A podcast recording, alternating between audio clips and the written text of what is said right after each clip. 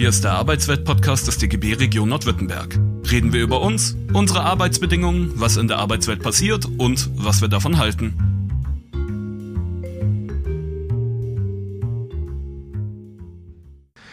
Hallo und herzlich willkommen zum Arbeitsweltradio des DGB Region Nordwürttemberg im Freien Radio für Stuttgart und auf unserem Podcast im Laufe des Tages zu hören. Und heute sind wir hier zu einer historischen Sendung gleich im doppelten Sinne. Einmal werden wir uns der Geschichte widmen. Wir haben einen Jahrestag, 50 Jahre Radikalenerlass. Dafür haben wir Gäste im Studio und wir werden uns darüber unterhalten. Aber es ist auch eine historische Sendung, weil es die letzte Sendung des Arbeitsweltradio ist, zumindest des Arbeitsweltradio DGB Region Nordwürttemberg, weil diese Region wird es in vier Tagen nicht mehr geben. Wer es noch nicht mitbekommen hat, der DGB Region Nordwürttemberg wird aufgeteilt in drei kleinere Regionen. Das Ganze ist auch verbunden unter anderem mit mehr Personal für den DGB. Hoffen wir also, dass es eine Entwicklung in die richtige Richtung ist. Wie dann genau der Titel des Arbeitsweltradio sein wird in Zukunft, darf man gespannt sein. Es wird auf jeden Fall weitergehen, aber in anderer Form. Nun aber zurück zum Inhalt der heutigen Sendung. Ich habe zwei Gäste hier, die ich an der Stelle mal begrüßen will. Sigi Alter König, Sabina Fischer-Hampel, vielen Dank, dass ihr da seid.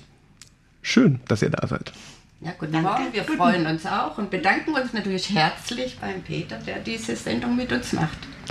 Ich bedanke mich auch bei einem Zuhörer aus Remsmur, dem Dieter, der hat nämlich die Idee für die Sendung gehabt. Deswegen kamen wir nochmal drauf, äh, euch auch anzuschreiben.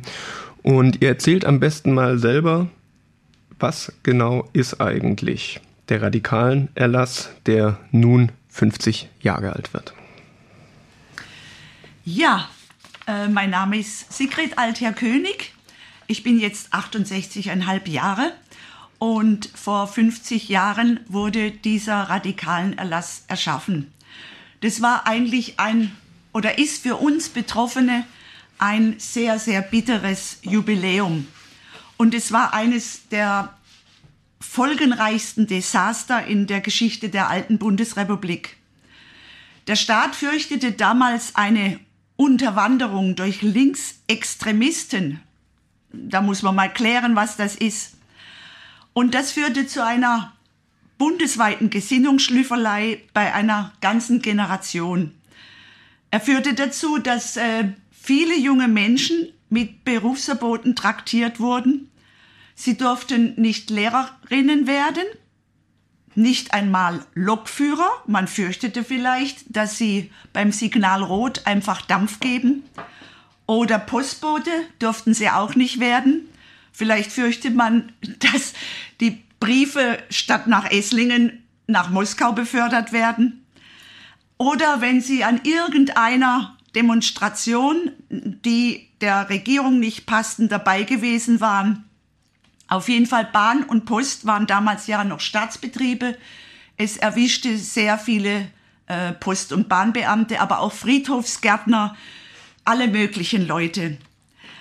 Um das mal in Zahlen klar zu machen, dreieinhalb, dreieinhalb Millionen Menschen wurden vom Verfassungsschutz überprüft. Diese Überprüfungen führten zu 11.000 Berufsverbotsverfahren, zu 2.200 Disziplinarverfahren.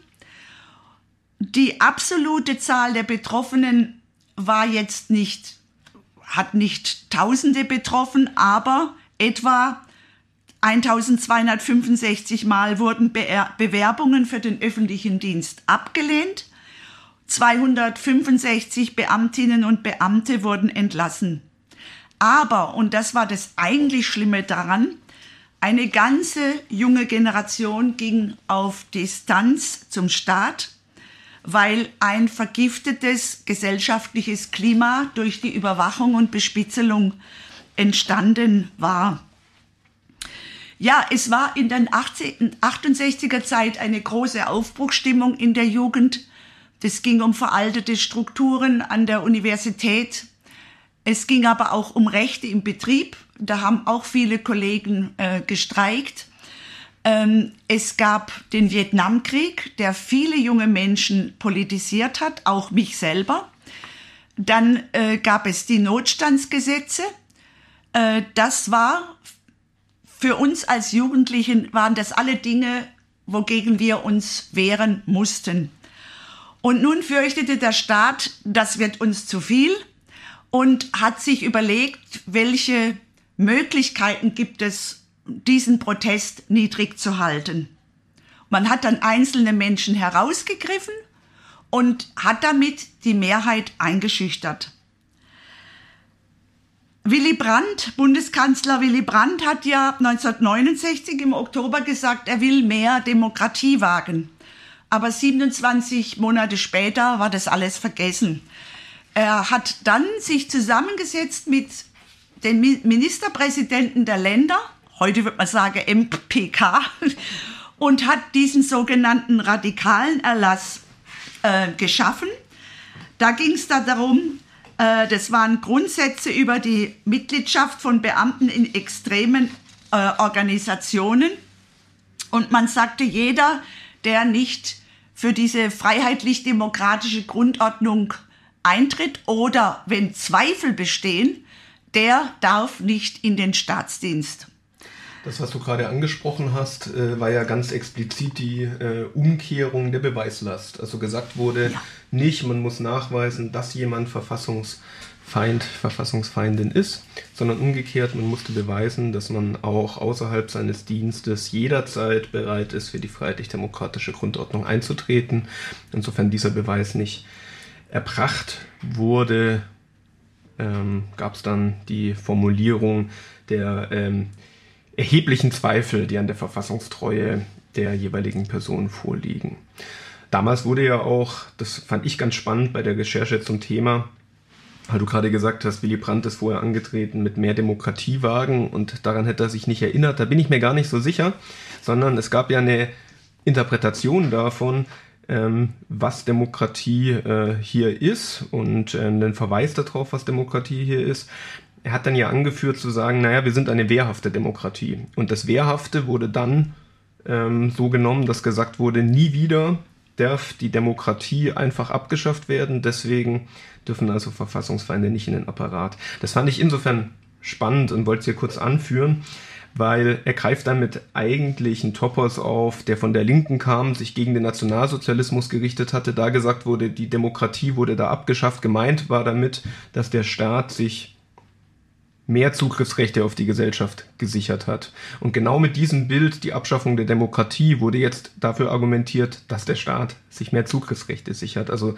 da findet eigentlich eine Umkehrung statt. Er beruft sich auf den linken Topos, äh, Willy Brandt, äh, die Bewahrung der Demokratie, dreht die Bedeutung davon aber um.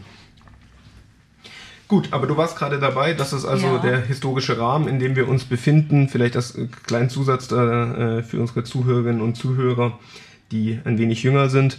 Äh, wir befinden uns auch noch im Kalten Krieg. Das heißt, ähm, alle Wege des Sozialismus führen nach Moskau. Das ist ähm, das Bedrohungsszenario, was da gesehen wird. Mhm. Ja, das kann ich äh, voll unterstreichen. Der Verfassungsschutz hat damals äh, für diese Regelanfrage mit zigtausenden Dossiers äh, sich präpariert und er schickte seine Leute auf, ähm, zu diesem Zweck auf Veranstaltungen an den Unis. Äh, Kritik an den Regierenden fiel bei ihnen stets unter staatsfeindliche Umtriebe. Das muss man sich mal überlegen. Ich kritisiere etwas und werde dann als Staatsfeind bezeichnet. Es fanden dann erniedrigende Anhörungen statt und betroffen waren vor allen Dingen junge Lehrerinnen und Lehrer. Bei manchen bestand die Schuld nur darin, dass sie im linken Flügel der SPD waren oder in der Friedensbewegung zu Hause waren. Und wer sich mit uns Betroffenen solidarisierte, wurde auch selbst verfolgt. Mhm. Wolltest du was ja, ergänzen? Ja, wenn, ja? wenn, ich das konkretisieren darf, in meinem Fall, also ich heiße Sabina Fischer-Hampel, bin inzwischen Rentnerin, 71 Jahre alt, verwitwet, habe sechs Enkelkinder, bin in verschiedenen äh, immer noch in verschiedenen gewerkschaftlichen und politischen Gremien aktiv.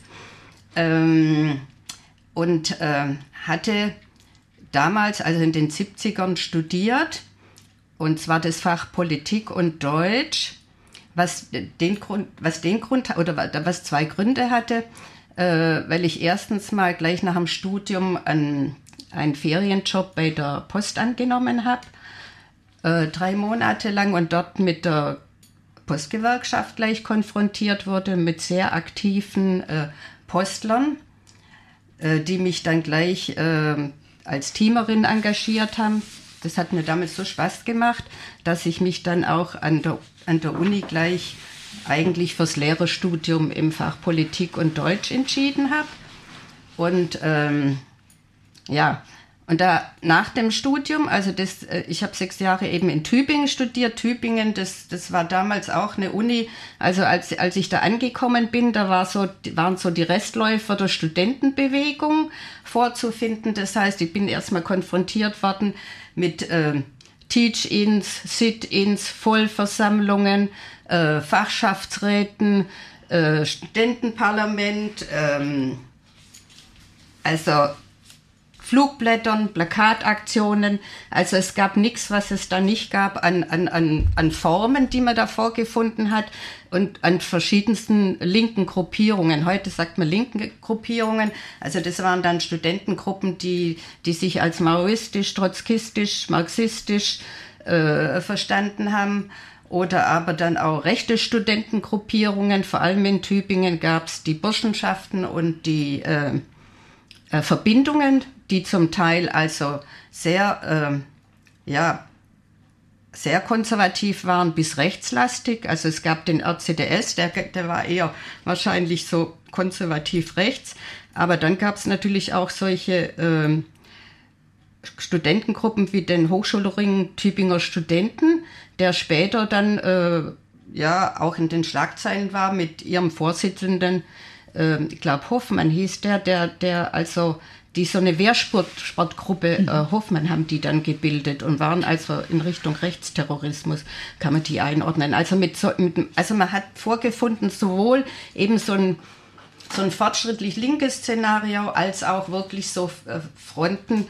Äh, die andere Front stellten eben die, die, die rechten Studenten dar und auf der Professorenseite ganz wichtig, äh, der Bund Freiheit der Wissenschaften, die also sich, das waren Professoren, die sich dann angeblich gegen das ganze Subversive äh, gewandt haben und sehr aktiv geworden sind. Unter anderem einen Politikprofessor, den ich dann auch äh, in meinen Vorlesungen genießen durfte, das war der Professor Theodor von Eschenburg, der später dann auch, ähm, ja, wo später auch bekannt wurde, dass er äh, Mitglied äh, bei der SS, NSDAP war und auch bei Arisierungen äh, damals als Anwalt mitgewirkt hat. Also eine illustre Gruppe, nur kurz für die Zuhörerinnen und Zuhörer, die es nicht kennen, die Wert, äh, Wehrsportgruppe Hoffmann, die hat später Berühmtheit erlangt, weil sie das Oktoberfest-Attentat verübt hat, wo zuerst vermutet wurde, dass es ein ähm, linksradikaler Anschlag ist ähm, und dann kam eben, ich glaube, über die Jahre, ich müsste nachforschen, das ging auf jeden Fall relativ lange, wo diese Vermutung im Raum stand, bis dann eben klar war, dass es ein faschistischer Anschlag war. Also das mhm. zur Einordnung, ähm, was äh, aus diesem Umfeld der Burschenschaften für ein Klientel erwachsen ist.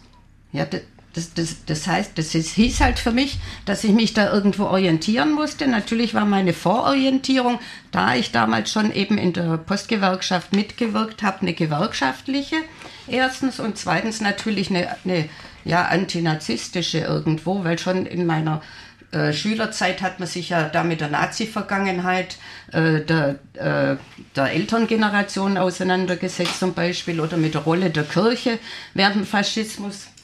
Und, und das ist ja nicht alles, was die Kirche an, anscheinend äh, äh, Negatives äh, äh, gemacht hat, wenn man heute an diese Missbrauchsfälle denkt, die aber auch, äh, was weiß ich, wie viele Jahre hat es gedauert, bis, bis, bis erst die ganzen Sachen rausgekommen sind und so, so ähnlich ist es ja auch mit der Nazi-Vergangenheit verschiedener eben Politiker sowieso und Professoren auch. Ne? Es gab viele Professoren, die also, äh, ja, äh, die da angeknüpft haben. Ne? Das ist also so der gesellschaftliche Rahmen, sage ich mal, die Atmosphäre, in der sich alles abgespielt hat. Wir befinden ja. uns jetzt also im lauschigen Tübingen, ähm, wo die Burschenschaften bis heute ähm, das Stadtbild prägen. Damals allerdings, wie wir gesehen haben, in einem Kontext stehen, den man ähm, dem entstehenden Rechtsterrorismus oder dem wieder entstehenden Rechtsterrorismus damals zuordnen kann. Auf der anderen Seite haben wir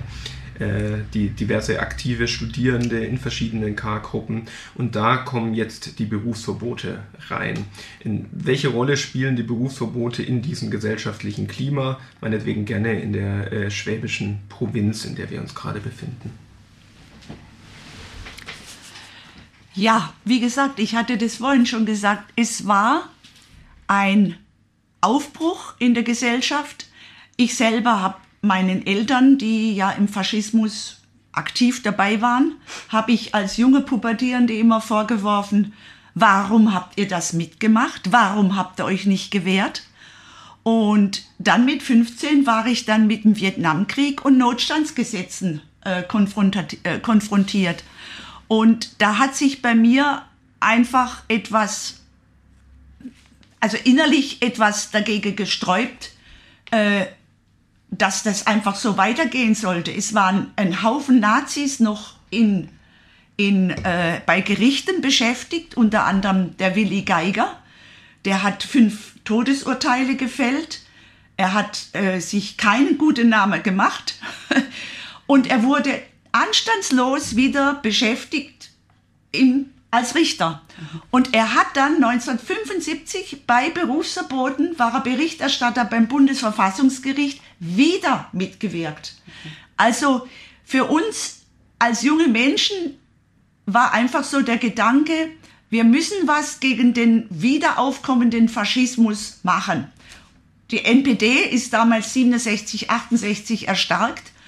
Und Gott sei Dank hatte ich, sage ich immer wieder, super Lehrer auf meinem Gymnasium, die mit uns debattiert haben. Debattiert auf Teufel komm raus. Und das war wirklich, da bin ich heute noch dankbar dafür.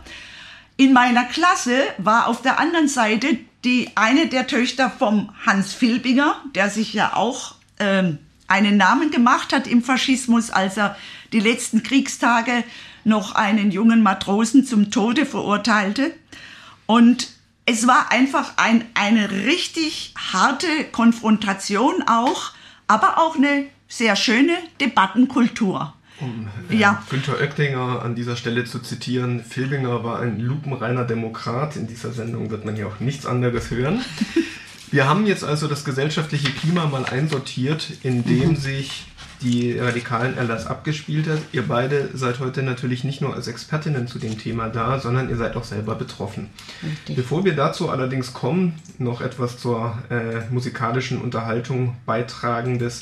Dieter Süverkrüpp stellt etwas dar, wie das gesellschaftliche Klima damals war, wie die K-Gruppen auf die Arbeiter losgegangen sind. Und das wunderschöne Lied heißt Die Kunst, Andersmeinende für den Sozialismus zu gewinnen. Diejenigen, die das Ganze im Podcast anhören, müssen das Lied leider selber heraussuchen, weil wir aus rechtlichen Gründen ja im Podcast keine Musik spielen dürfen, aber glücklicherweise gerade live im Arbeitsweltradio, im freien Radio für Stuttgart dürfen wir es abspielen. Von daher viel Spaß. Dieter Süberkrüpp, die Kunst Andersmeinende für den Sozialismus zu gewinnen. So, das war Dieter Süberkrüpp für die Kenner des Liedes. Es war natürlich nicht das ganze Lied, aber das ganze Lied geht über fünf Minuten und man lädt sich ja nicht Gäste ein, um sie am Ende gar nicht zu Wort kommen zu lassen. Von daher, wir sind zurück zur Sendung. Ich habe hier im Studio Sigi Altherr König und Sabina Fischer-Hampel und sie sind beide Expertinnen zum Thema Berufsverbot und warum das so ist. Darum soll es jetzt gehen in dem Teil der Sendung. Sabina, magst du einfach mal ein wenig ja. erzählen, wieso ja. beschäftigst du dich denn mit diesem Thema? Ja, ich beschäftige mich mit dem Thema, weil ähm, das mich eben äh, ganz äh, massiv betroffen hat. Also in der Zeit, als ich studiert habe, da gab es ja dann schon die Berufsverbote. Das heißt, dass äh, Personen oder ähm, sich, äh, die sich für das Lehramt beworben haben und schon im Lehramt waren, dann als äh, als äh, ja, Sozialisten, Kommunisten, Fortschrittliche und so weiter aus dem Schuldienst entfernt wurden. Na, die, die Vorwürfe waren ja verschiedene. Und in, in der Zeit, als ich mein äh, Studium dann beendet habe, äh, 1976, da war ja dann schon dieser die verschärfte Schießerlass äh, äh, in Kraft, der besagt hat, dass man halt, also dass diese Regelanfrage schon Regelanfrage, äh, die beim Verfassungsschutz gestellt hat, gestellt wurde, dass die eben schon im Vorfeld gestellt wird. Also praktisch startet das, das Oberschulamt die Regelanfrage an den Verfassungsschutz in dem Moment, in dem man sich bewirbt für den Schuldienst. Also nicht erst, wenn man im Schuldienst ist, dass man dann nachfragt, gibt es da irgendwelche äh, Zweifel an, an, an, an, an der Haltung des Lehrers, sondern dass man im Vorfeld schon äh, praktisch abfragt, was liegt gegen den vor.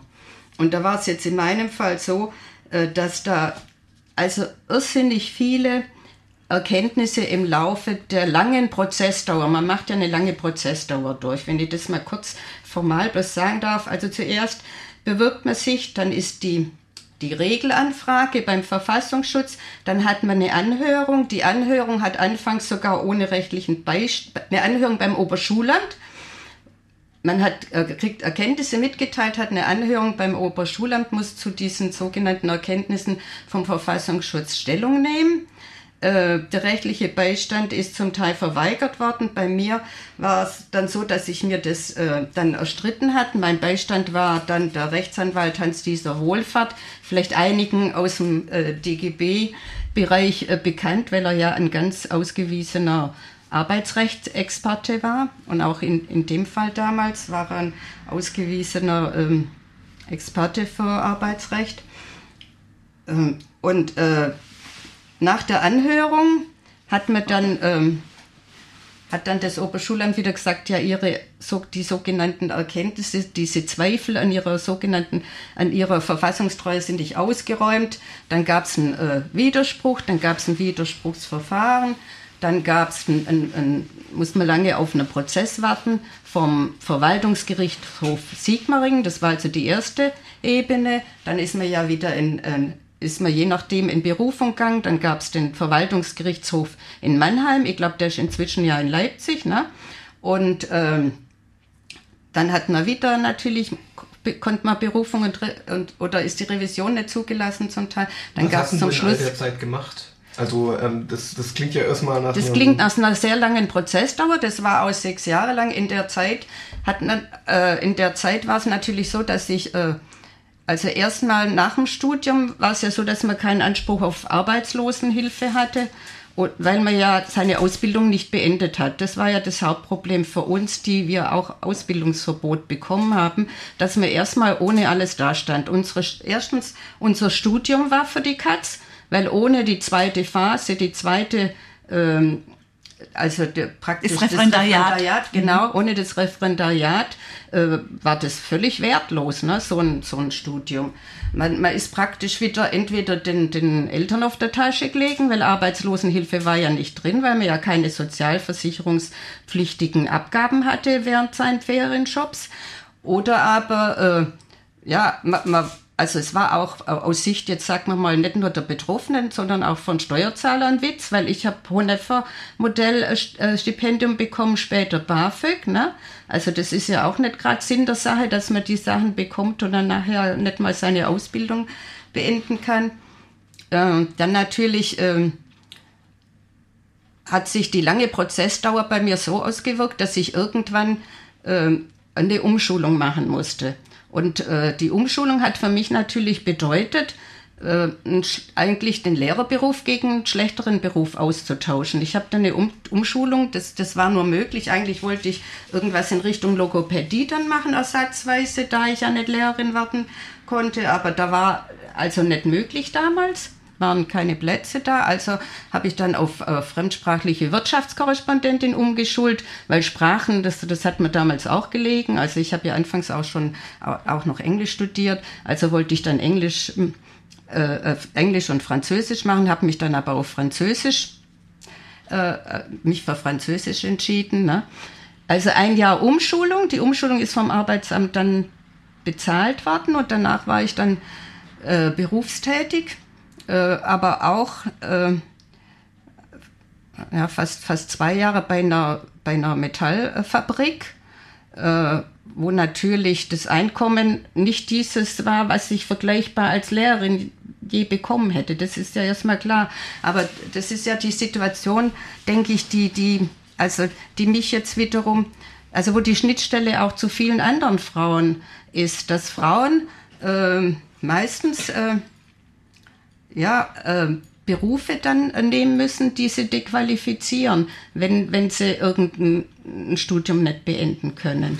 In dem Fall ja allerdings nicht als Folge der äh, bürgerlichen Familienaufteilung und ähm, der, der Moral, die zu dieser feinen Gesellschaft auch noch dazugehört und der Frau eine Rolle zuweist, sondern in diesem Fall ja schlicht aufgrund der Tatsache, ja, was, was wurde dir eigentlich vorgeworfen? Genau, jetzt zumal, das habe ich jetzt... Äh, die, die Erkenntnisse, die, die Erkenntnisse, die, das, die der Verfassungsschutz äh, gesammelt hat, waren äh, ziemlich viele.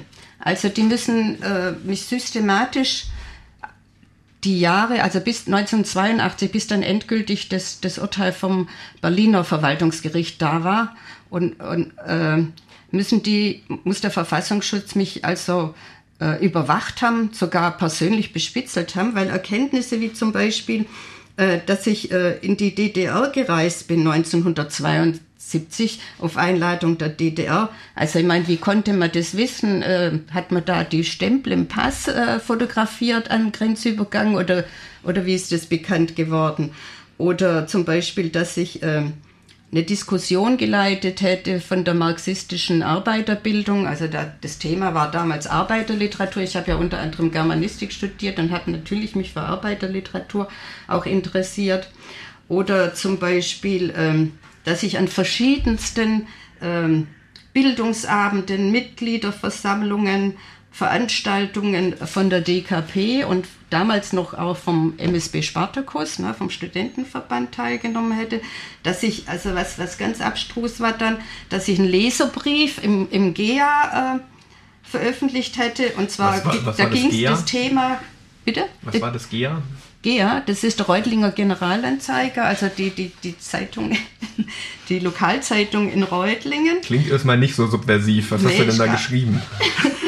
Und, und, und zwar, also das Thema war auch eigentlich nicht subversiv. Damals war ich ja sehr aktiv auch in der Frauenbewegung und in, in Frauengruppen äh, wie der Demokratischen Fraueninitiative. Äh, und äh, habe da also in einem, in einem Leserbrief, weil äh, eben äh, gesagt, dass man äh, habe ich mich eben in den Leserbrief da, dafür eingesetzt, also für Lohn für gleiche Arbeit, also schon damals, also Equal Pay Day ist es jetzt bekannt, gleiche Bildungs- und Berufschancen oder Selbstentscheidung der Frau über den Körper, solche Themen waren da. Und ich habe gesagt, diese Themen können die, die, die, damals bürgerlichen Parteien oder jetzt auch immer noch bürgerlichen Parteien nicht abdecken. Und deswegen müsste man die DKP wählen. Also praktisch zur Wahl der DKP aufgerufen. Also das ist dann auch äh, als eine ganz wichtige Sache äh, vor Gericht äh, besprochen worden dann. Also der Verfassungsschutz hat also auch den Reutlinger Anzeiger gelesen. Den, genau, aber nicht nur, nicht nur den. Also der liest auch, äh, damals gab es eine Stadtteilzeitung von der DKP, die Reutlingen Links, auch in Reutlingen. Äh, die, hat, die haben sie also auch akribisch gelesen und hatten da eigentlich und hatten da dann wiederum festgestellt, dass ich da sogar einen Bericht, also einen Artikel geschrieben habe über den Frauenkongress äh, der Demokratischen Fraueninitiative für die Gleichberechtigung der Frau in einer humanen Gesellschaft. Also das ist auch ein, ein, ein angeblich äh, sehr äh, verfassungswidriger Punkt. Ne? Äh, oder das, also das ging im, im Laufe der Jahre sind so viele ähm, also für alle, die nicht im Studio sind, vielleicht ganz spannend zu wissen, es gibt ja einen großen Stapel mit Zetteln, äh, auf denen die verschiedensten Erkenntnisse stehen. Also ich glaube, man könnte das noch relativ lange weitermachen. Ähm, da wurde offensichtlich sehr akribisch äh, untersucht. Von mhm. daher dürfte da einiges zusammengekommen sein. Jetzt sind wir allerdings äh, zu zweit oder zu dritt hier im Studio. Ziggy, auch du bist betroffen gewesen vom Berufsverbot. Du bist davon immer noch betroffen, aber darüber reden wir am Ende der Sendung. Wie warst du damals betroffen? Oder vielleicht mal ganz frech gefragt, was hast du dir zu Schulden kommen lassen? Gar nichts. Ja, das sagen sie immer alle. ja. ja, das stimmt. Aber ähm, ich habe ja ähnlich wie die Sabrina von 72 bis 76 studiert an der Pädagogischen Hochschule in Freiburg, habe dann die erste Dienstprüfung gemacht für das Lehramt an Grund- und Hauptschulen. Und bei mir hat man dann, nachdem ich nicht eingestellt wurde und ich nachgefragt habe, ja, was ist denn eigentlich los, hat man mir vorgeworfen, und es war das Einzigste, dass ich auf den Listen des Marxistischen Studentenbunds Spartacus kandidiert hätte zum Studentenparlament, zum Großen Senat und zum Studentenrat. Also das ist eigentlich vorgeschrieben, dass da Studenten beteiligt werden. Und meine Schwerpunkte waren damals ähm, Bildungsprivileg brechen, so haben wir das überschrieben, oder ähm, für Frieden und Entspannung. Also das waren die einzigen Erkenntnisse. Aber im Unterschied zur Sabrina bin ich dann mit einem halben Jahr Verspätung in Stuttgart eingestellt worden und durfte immerhin mein Referendariat machen die 1978 habe ich dann das. Äh, ganz, kurz, die, ganz kurz, ja? dürftest du das deswegen, ich habe auch bei der Recherche, äh, wenn ich das richtig verstanden habe, dann ist es so, dass später gekippt wurde, dass man, dass das Berufsverbot schon bei der Ausbildung zählt. Warst du dann davon sozusagen betroffen, dass du deine Ausbildung machen durftest? Nein, das war noch nicht. Das war damals, ich, das war einfach Glück, dass die für mich, ja, ich wurde eingestellt nach der, nach zwei Anhörungen, die Sabrina nicht fürs Referendariat. Das war einfach auch dem Zufall überlassen oder ich weiß es nicht, ja, warum manche Ausbildungsverbot bekamen und manche nicht. Da will ich, ich noch ganz kurz eine, ja. eine andere Geschichte, nur um äh, zu zeigen, dass äh, die individuellen Schicksale sich da tatsächlich sehr ähm, unterscheiden, weil man immer wieder von Dingen betroffen ist, die man selber überhaupt nicht in der Hand hat. Äh, mein eigener Onkel, der ähm, letztes Jahr äh, verstorben ist, der auch im äh, Spartakusbund war, auch Lehrer war, der ist tatsächlich zugelassen worden. Und zwar ist der in einem Jahr, ich kann nicht mehr genau sagen, welches es war, ähm, äh, ist er, hat er sein Referendariat beendet und da gab es gerade so einen Lehrermangel, dass man offensichtlich die ähm, kommunistischen Hintergründe dann auch mal aus Pragmatismus ignoriert hat, weil man gesagt hat, wichtiger ist, dass sie erzogen werden, nicht von wem. Also auch sowas gab es, dass Leute, die ganz klar in anderen Jahrgängen auf der Liste gestanden hätten, dann zugelassen wurden aus dem Pragmatismus heraus, dass man sie gebraucht hat. Aber gehen wir zurück ja. zu deiner Geschichte. Du also hast in dem Fall auch erstmal, sagst du selber, Glück gehabt. Du hast deine Ausbildung noch machen können. Nach zwei Anhörungen, ja. Und äh, 1978 habe ich dann die zweite Dienstprüfung abgeschlossen mit der Note gut. Das spielt auch eine Rolle. Wir waren alle damals super in unseren Fächern. Wir hatten gute Noten und uns wurde nie etwas konkret vorgeworfen. Und dann nach der zweiten Dienstprüfung wurde ich nicht übernommen. Und dann ging es los. Dann kam die dritte Anhörung und da warf man mir die Mitgliedschaft in der DKP vor, obwohl man das nicht genau wusste. Das waren Erkenntnisse, zum Beispiel, sie, schmürte, sie schmierte Schmalzbrote am Stand der DKP, am Info, Info, Infostand und man warf mir, und das muss man sich mal überlegen, die Mitgliedschaft in der Deutschen Friedensgesellschaft Vereinigte Kriegsdienstgegner vor. Und zwar, dies ist eine Organisation, aus der fünf Friedensnobelpreisträger hervorgegangen sind. Karl von Ossietzky, Bertha von Suttner und weitere. Das war natürlich jetzt ein Punkt, das hat auch viele damals Menschen beschäftigt. Warum wirft man sowas einer jungen Frau vor? Und dann wurde ich im Oktober desselben Jahres abgelehnt. Also ich wurde nicht eingestellt. Dann hat mein Anwalt und ich, wir haben dann Klage vor dem Arbeitsgericht Stuttgart auf Einstellung gemacht. Dann gab es ein Arbeitsgerichtsurteil, das Land Baden-Württemberg muss mich einstellen. Ja, aber es hat mich trotzdem nicht eingestellt. Daraufhin haben wir einen Antrag auf Erlass einer einstweiligen Verfügung, Zwangsgeld 15.000 D-Mark gestellt und das Arbeitsgericht hat positiv für mich entschieden und daraufhin wurde ich 1980 eingestellt in den Schuldienst in Ludwigsburg damals. Also die Prozesse, die gingen, also die Arbeitsgerichtsprozesse gingen, um das kurz zu machen, vom Arbeitsgericht, Landesarbeitsgericht, Bundesarbeitsgericht. Dann wurde das zurückgewiesen wegen eines Formfehlers beim Landesarbeitsgericht. Und 1983 erfolgte dann das endgültige Urteil. Die Frau Altherr König ist sofort aus dem Schuldienst zu entfernen, nachdem ich eingestellt worden war aufgrund des, der Gerichtsurteile.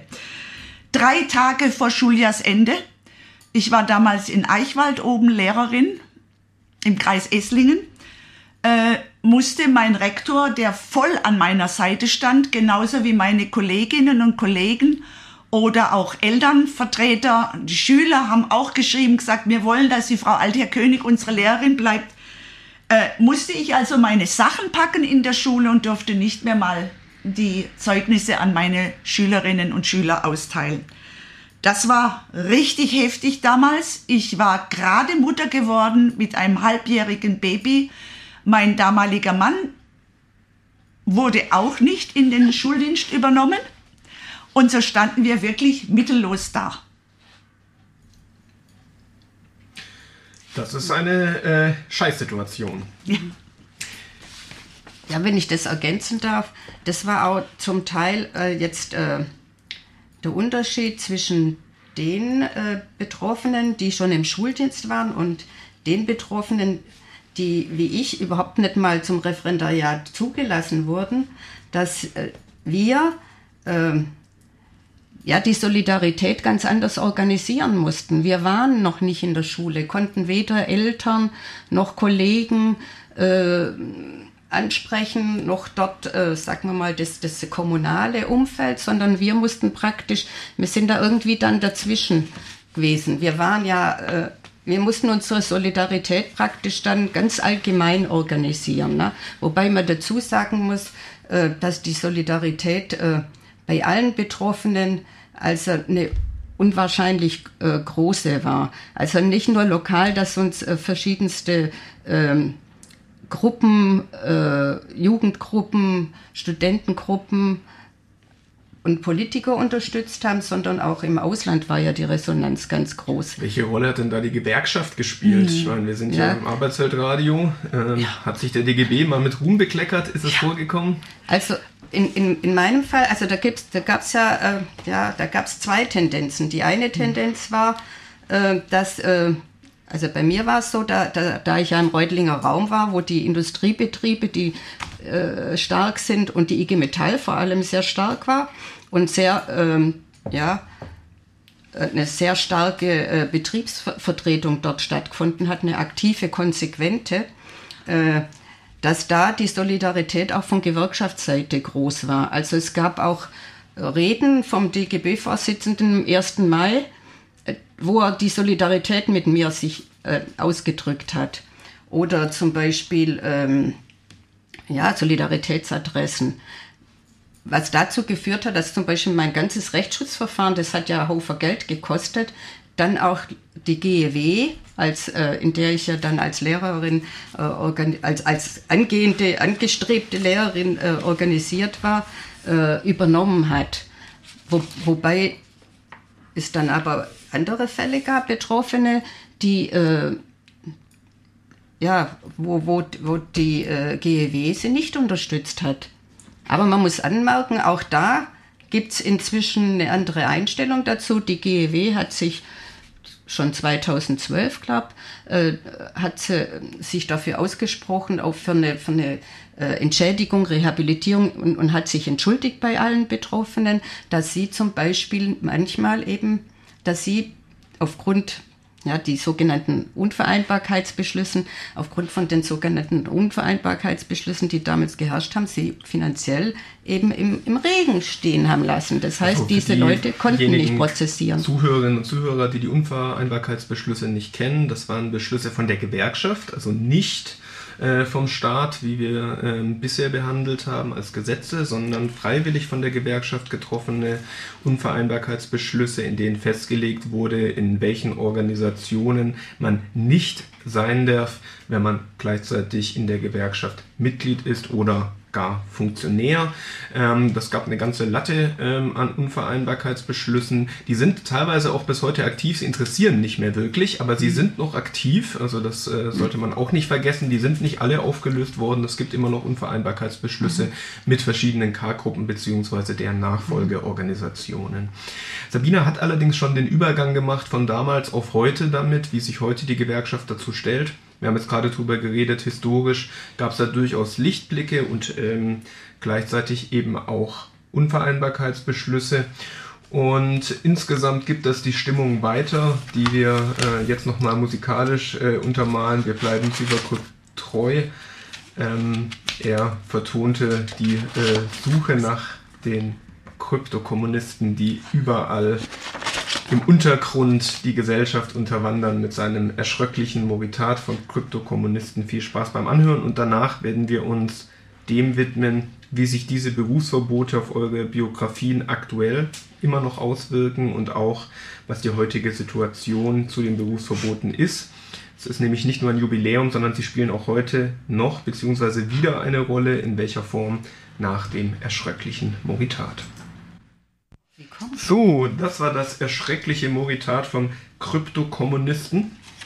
Und es geht weiter. Wir kommen schon zum Ende der Sendung und wir wollen auf jeden Fall noch besprechen, wie sich das Ganze auf eure Biografie heute noch auswirkt und was euch heute noch wichtig ist, äh, warum das Ganze nicht nur ein Jahrestag ist, wo man sich mal lustig erinnert, was einem im Leben so passiert ist, sondern warum das noch heute eine politische Relevanz hat. Mit dieser Einleitung übergebe ich was wollt ihr unseren Zuhörerinnen und Zuhörern mitgeben, wie sich das bis heute auf euch auswirkt? Ja, ich hatte ja von 1983 bis 96 dann Berufsverbot. Danach wurde ich wieder in den Schuldienst eingestellt, nach einem Urteil des Europäischen ähm, äh, Gerichtshofs für Menschenrechte im Fall Dorothea Vogt. Ähm, ich habe dann 25, mehr als 25 Jahre unbeanstandet unterrichtet und habe sogar eine Dankurkunde der Landesregierung bekommen für 25-jährige Tätigkeit im öffentlichen Dienst. Ich kann das bestätigen, ich habe sie gerade kurz gesehen. Sie liegt, ja. sie liegt der Redaktion vor. Ja, ja ich habe lange überlegt, was ich damit mache. So, und jetzt bin ich seit äh, 2019 in Pension und habe eine richtig miese Pension. Schlichtweg ein karges Einkommen.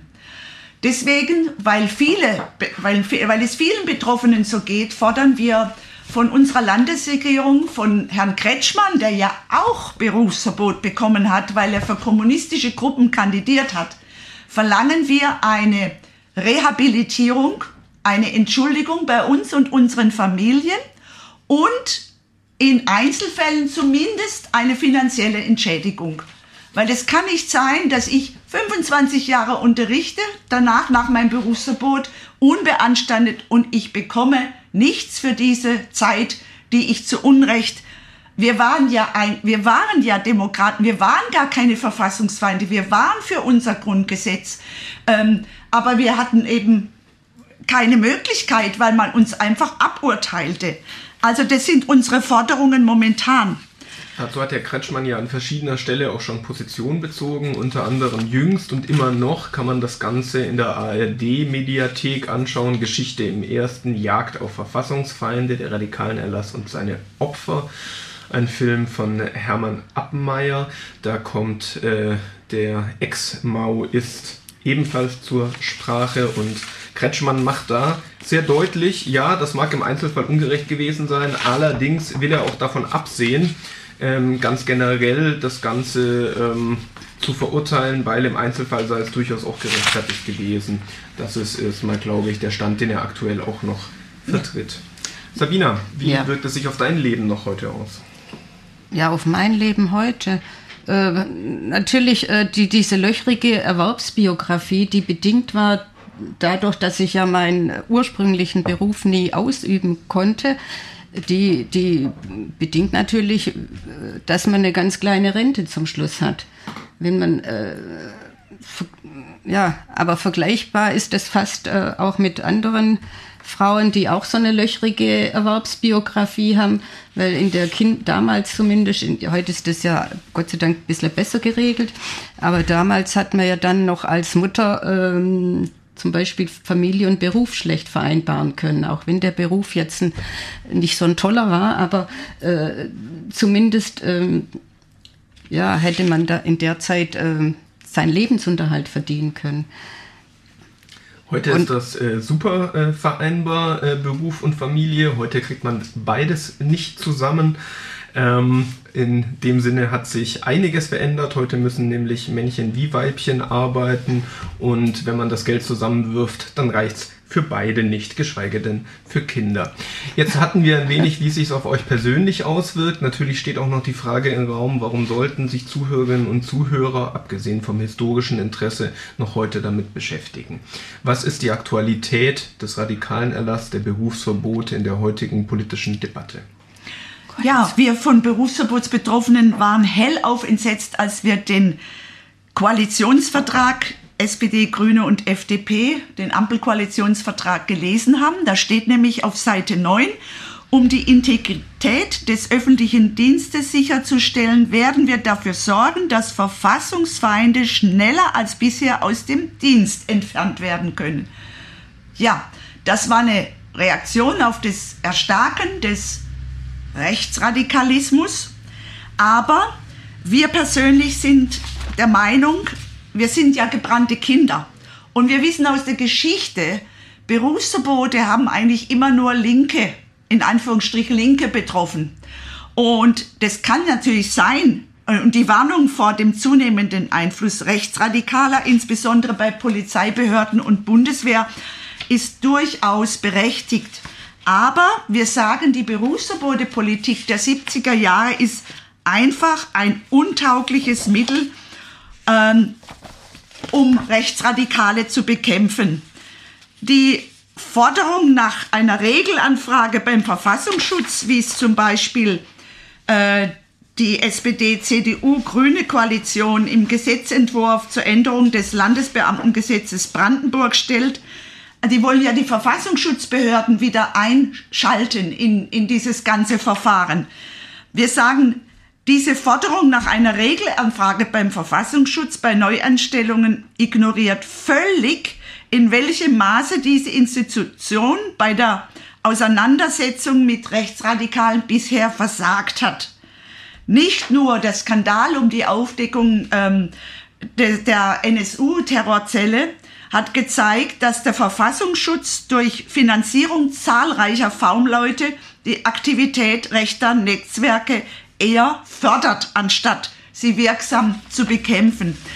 Also wir persönlich sagen, es braucht keinen radikalen Erlass mehr. Es genügt heutzutage ein bisschen individuelle Aufmerksamkeit gegenüber rechtsradikalen Strömungen, Zivilcourage und die Beamtengesetze reichen vollkommen aus, um Rechtsradikale aus dem öffentlichen Dienst herauszuhalten. Wir sind halt gebrannte Kinder und wir sagen, Nein, wir müssen die Rechtsradikalen anderweitig bekämpfen. Das klang schon sehr nach einem Schlusswort. Trotzdem, Sabina, du hast noch die Möglichkeit, magst du auch noch ergänzend von deiner Seite den Zuhörerinnen und Zuhörern etwas mitgeben? Ja, also die Sigi hat schon gesagt, also unsere Forderungen äh, der Betroffenen, die bleiben nach wie vor. Die Forderung, dass die Bundesregierung sich entschuldigen soll, dass sie sich, äh, dass sie Wege suchen soll, uns zu entschädigen und uns zu rehabilitieren. Und da kann man darauf hinweisen, es gibt inzwischen eine Anfrage auch von, von, der Link, von den Linken dazu im, der, im Bundestag. Also die, die Anfrage äh, lautet Aufarbeitung und Entschädigung für erlittenes Unrecht durch den sogenannten radikalen Erlass und die gegenwärtige Berufsverbotspraxis. Und darauf kann ich jetzt verweisen, da wird ja dann irgendwann mal auch eine, eine Antwort kommen darauf, wo, äh, wo eben genau diese, diese Forderung gestellt wird und wo auch gebeten wird, nach, nach, äh, das nach, eben aufzuschlüsseln. Ja. Ich, darf ich noch mal ergänzen? Also in Baden-Württemberg wurde äh, die Uni Heidelberg, das historische Seminar, beauftragt, äh, von dem Wissenschaftsministerium vor drei Jahren eine äh, Forschungsarbeit zu machen zum Thema Verfassungsfeinde im Land Baden-Württemberg. Äh, das Ergebnis dieser Forschungsarbeit liegt jetzt vor, wurde in diesen Tagen der Landesregierung übergeben. Im Mai erscheint das Buch dazu und dort wurde festgestellt, dass der radikalen Erlass nur, ich glaube, drei oder vier Fälle in Baden-Württemberg Rechtsradikale betroffen hat. Die Mehrheit waren Linke. Und wir hoffen ein bisschen auf diese Ergebnisse. Äh, der Herr Kretschmann hat ja gesagt, in Einzelfällen will er sich entschuldigen. Ja, immerhin denkt er jetzt drüber nach. Er war ja selber betroffen. Und wir hoffen, dass ihm diese Forschungsergebnisse noch den letzten Schubs geben, um uns zu rehabilitieren. Es ist für unsere Demokratie sowas von wichtig, äh, dass ein freier Meinungsaustausch unter legalen Organisationen, dass es den gibt und nicht mit, mit solchen Dingen wie Entziehung der Arbeitsgrundlage, ähm, ähm, ja, ähm, kritisches Denken unterdrückt wird. Das ist außerordentlich wichtig für die Zukunft. Und das waren Siggi Alter König und Sabina Fischer-Hampel. Vielen Dank, dass ihr heute da wart. Das Thema heute in der letzten Sendung des Arbeitsweltradios ist damit zu 50 Jahre Berufsverbot nun auch zu Ende. Wer sich noch mehr informieren mag zum Thema, ihr habt flüsternd im Mikrofon gerade schon gehört, es gibt eine Homepage, ähm, wo unter anderem unsere beiden Gäste heute mitwirken, ähm, www.berufsverbote.de.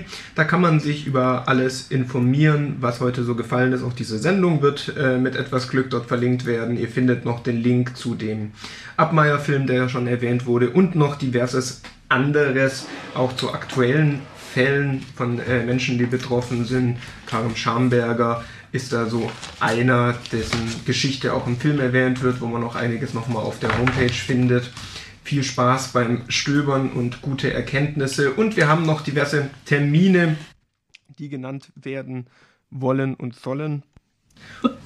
Das wäre unter anderem die Ausstellung, die immer noch im Gewerkschaftshaus läuft, von Jörg, der gerade auch in St. Petersburg ist. Grüße nach Russland an dieser Stelle.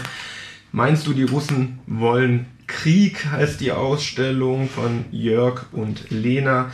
Ähm, die Fotografien sind noch bis zum 22. September zu sehen. Außerdem gibt es diverse Demonstrationen des DGBs mit vielen anderen Organisationen zusammen auf der Straße gegen bzw. Äh, zur kritischen Begleitung äh, verschiedener Querdenker-Demonstrationen. Da haben schon einige stattgefunden. Die nächste Veranstaltung ist am Samstag in Kirchheim. Ähm, und zwar wird die Kundgebung zwischen 12 und 13 Uhr stattfinden. Unter anderem werde ich da sprechen. Und äh, auch in Esslingen wird es eine solche Kundgebung für Solidarität geben. Da wird es am Freitag, den 11. um 18 Uhr stattfinden. Hier kann man sich wie immer informieren auf unserer Homepage nordwürttemberg.dgb.de. Ähm, die Homepage wird sich demnächst auch ändern. Ähm, bleibt da auf dem Laufenden, weil den DGB Nordwürttemberg wird es ja in der Form nicht mehr geben.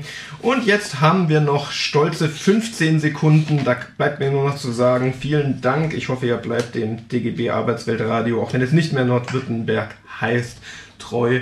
Und wir hören uns dann in neuem Format im nächsten Jahr. Auf Wiederhören. Auf Wiederhören und Dankeschön. Das war der Arbeitswelt-Podcast des DGB Region Nordwürttemberg. Mehr Infos, Videos und alle Folgen findet ihr auf unserem YouTube-Kanal. Folgt uns auch auf Instagram, Twitter und Facebook.